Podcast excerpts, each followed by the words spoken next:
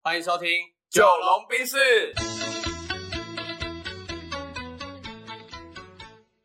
我是九零后，我是阿龙。那这一集呢，要来聊什么？嗯，这集其实我觉得要延续我们之前一直常听到的，有在讲的一句话叫“学习如何学习”，嗯，所以我想要在这个主题上再持续的深入去讨论。嗯，对，然后阿龙，我想问你说，你觉得现在反正少子化嘛，然后所有的学生可能在几年后，不管你高中成绩多烂，你可能都有公立大学可以读的时候，嗯，那你们到底要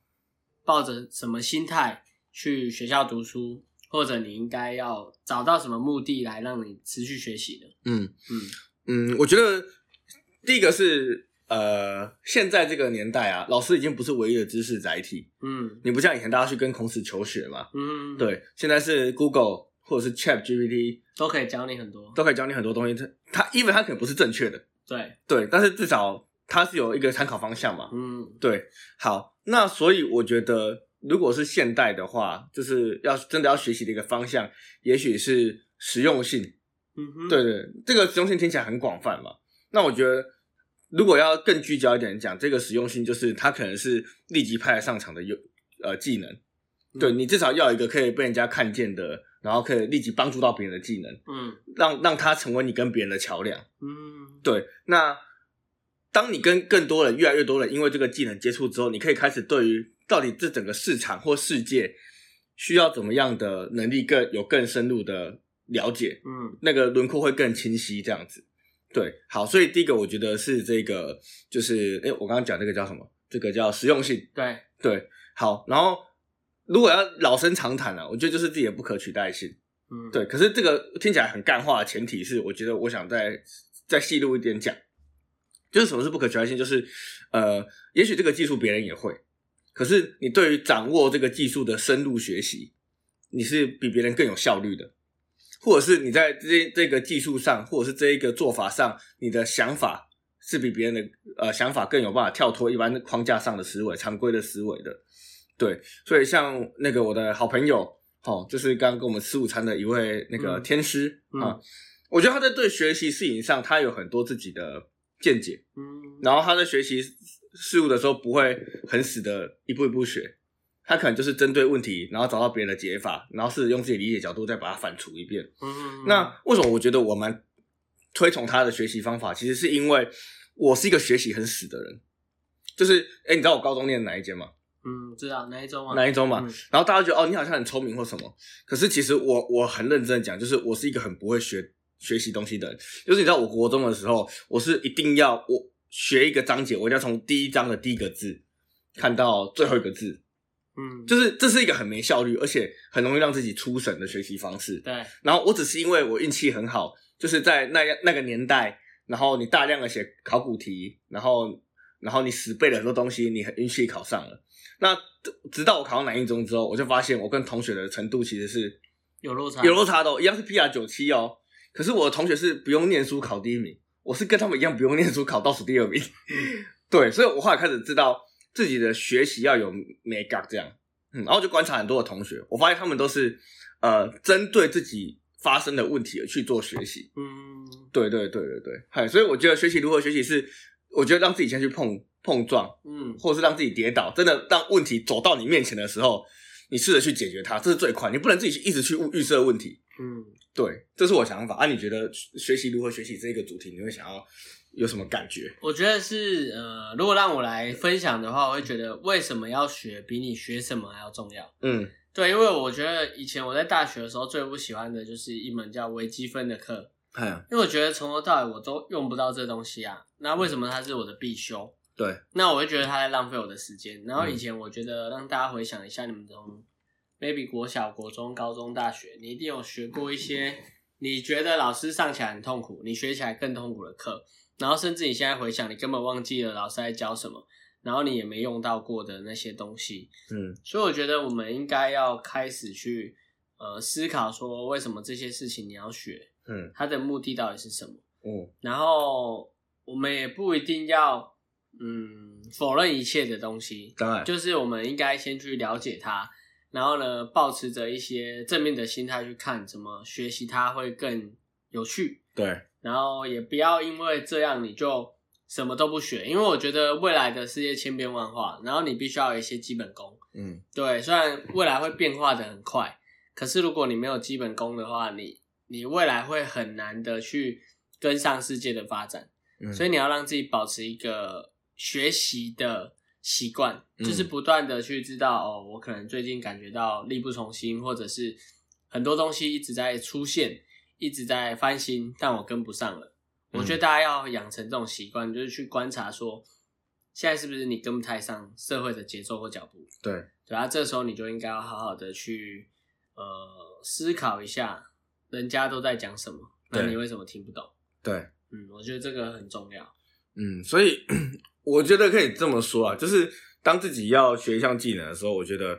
你也可以去看的是这个技术它目前或者是这个专业领域它到底有没有到一个天花板。嗯，对对对，嗨，如果它有一个很明确的天花板，然后它是你短期需要的，我觉得可以学习。嗯，对，但是我我会比较倾向的是去学习一个它更有未来成长性的，它的天花板不是你这么容易看见的。嗯哼，对对对，嗯那又或者是就是你学的更多的是一种整合的能力，对，对，因为我觉得天花板不天花板，它有一个风险是，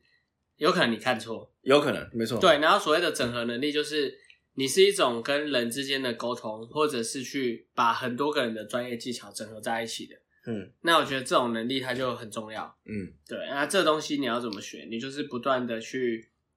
假设，对，就是假设如果这个东西发生在你身上，你会怎么做？嗯然后假设如果这件事情这样发生了，你是他的话，假设现在中国要打台湾，你是总统的话，你会怎么做？嘿。然后假设各种假设，然后呢各种换位思考，各种的去推敲，各种沙盘推演，然后我觉得这就是一种还不错的学习方式。对对对，嗯那我自己觉得，就是如果硬要说要学习一个方向的话，嗯，我觉得，呃，前一阵子我有一个朋友，对哈，以前一个好朋友，他提到一个观念，是他说他他会会想让他去学习的那一那一种人呢，不一定是特定能力特别强的，嗯哼，对他，但是他会喜欢那种能力只有也许七十分、八十分、八十五分的人，但是他的其他的心态面跟这个个人特质是值得令人尊敬的。嗯例如说，不会找不到人，好，例如说回讯息很快，嗯哼情绪不会有太大的起伏，嗯不会乱丢垃圾给他，嗯哼，或者是好配合不不造成麻烦。就是对他来说，就是会想要跟一个人持续学习。既然这些人他有养成这样的心态跟特质，代表他经过某些程度的淬炼淬炼，嗯那他会想去学习他淬炼的那一段过程。嗯对，所以我觉得，呃，当然我们刚刚前面都在谈技能、技能、技能，但是我觉得你也可以去观，你你们也可以去临摹，说到底你眼前的哪些人，他的人格特质或者是他的呃软实力嘛，嗯哎、是更值得你去观摩、临摹的。嗯，因为如果你一个你是一个专业很厉害的人，可是你不会做人，那就会变成那种很讨厌的存在，对，然后大家就会只有在需要你的时候对你好，没错，但是他能不跟你一起，他就尽可能离你很远。对啊，对，我觉得这样其实是很可惜的。所以你在学一件事情的时候，我觉得就是先先思考说你可能会喜欢跟哪些人在一起，对，然后去学习他们身上的优点，嗯，然后反过来让自己成为那种看起来还蛮好人缘的人。嗯嗯，对，嗯这样我觉得会对你的未来很有帮助。对，所以。如果要说的话，我觉得未来在等待的人才比较像是综具有综合能力的人，嗯对对对，就是呃，maybe 他是学习创新相关的技能，对或者是他是跟大量的沟通，大量沟通你有关，做行销也是一种沟通嘛，当然，对，然后你做组织领导也是一种沟通，嗯，对，就是让人家可以听懂你说的话，我觉得这是一个很难的技能，说话的能力，对对对，还或者是这个技能它是可以维持你的生活或职业的基本技能，嗯，对，例如说像你是做水电的，对，对，那你就不止在你的工作上嘛，你的生活上也可以帮到忙，嗯对对对，所以我觉得呃，有一个综合综合性的能力还蛮关键的啦。嗯嗯，对，所以我觉得现在大家在选系的时候，大学如果你在选系，或者是你在选研究所的时候，不用特别去想的是这个你能不能在这个所学到相关的专业技能，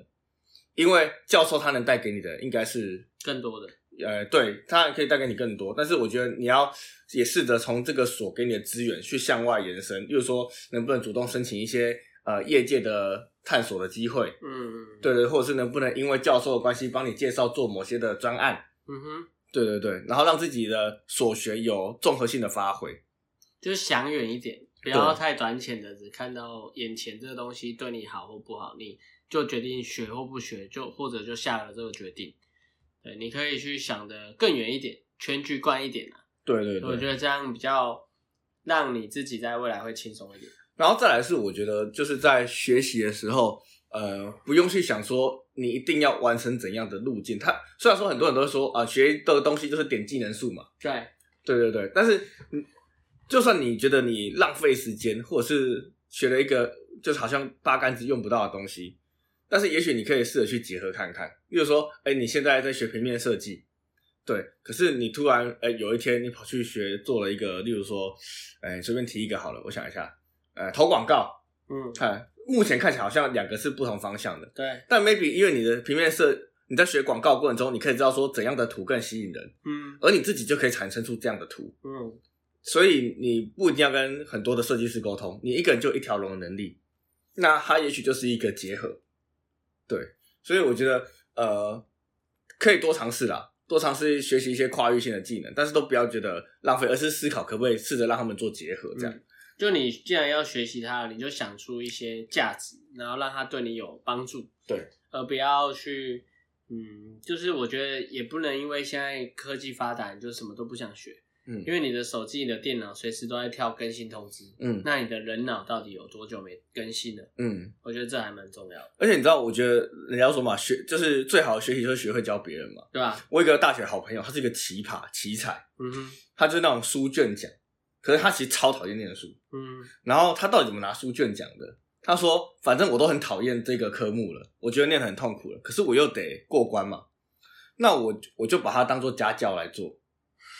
我就教我们系上的同学们，你不会的我教你。所以我，我为了赚你的钱，教你之前，我一定要透彻了解他。嗯嗯，所以，他根本其实也没有特别在就是研读这个，他们有自己的就是他设定一个目的，对他转化他的这种，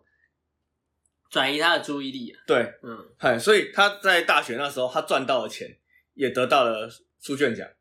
对，因为我觉得，如果大家对于学一个东西很痛苦，也许你要做的事情叫做转移你的注意力，或者赋予他一个不一样的意义，对，，赋予它不一样的意义，不管是惩罚或奖励都好。嗯，对，，因为要看每个人他在意的点到底是惩罚还是奖励。嗯对，那对我那朋友来说，就是又可以顺便赚钱，然后大家又很想 pass 这一堂课，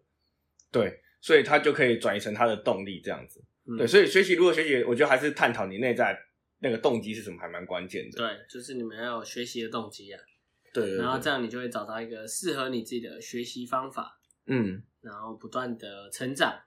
才不会让世界把你淘汰。对，因为我觉得学习它就是让自己感兴趣，嗯，以所以你当你感兴趣，你才会想要去做全局性的了解。嗯哼，对，那你只要全局性的了解之后，你对这这个东西本来就可以看得比较深、比较远。嗯对，所以呃，如果你什么都没有，你可以先从自己感兴趣的项目，就算你喜欢 cosplay，哎、我觉得也可以啊，因为 cosplay 它可以延伸的东西超多的、对啊，你你是一个 coser，你要怎么跟摄影师沟通？嗯，你要怎么开一个摄影局？哎、这个也是很多，就是然后你要怎么用更聪明的方式做出那个设备、那些装备？对嗯，哎，这其实都是解决问题的过程。是是是，，对对对，所以我觉得学习他们很好，不是知识，它就是综合型的能力啦。嗯哎啊，我觉得可以让大家去思考说，现阶段你有没有什么真的让你感到热爱的？嗯，而且你学的东西就要拿来用，对，你不用的话，你学它也很可惜。嗯，所以你现在想用什么，你就去学，嗯就去找答案。我觉得这是最快的。对我最后分享一个好了，像我很喜欢摄影，嗯哼，对，可是我会尽可能不让摄影变我的工作，嗯所以非必要说我几乎不收钱。嗯对，因为只要收钱就让我有压力，嗯对我就会觉得很痛苦。但是我会把摄影变成是我跟别人相处间的附加价值。嗯对，嗨，那这个附加价值对别人来说，呃，很有很有诱因。嗯，对对，例如说，当我以前当我老师的特助的时候，我会帮他拍很多照片。 ，OK。对对对对对，嗨，那我也是拍得很开心，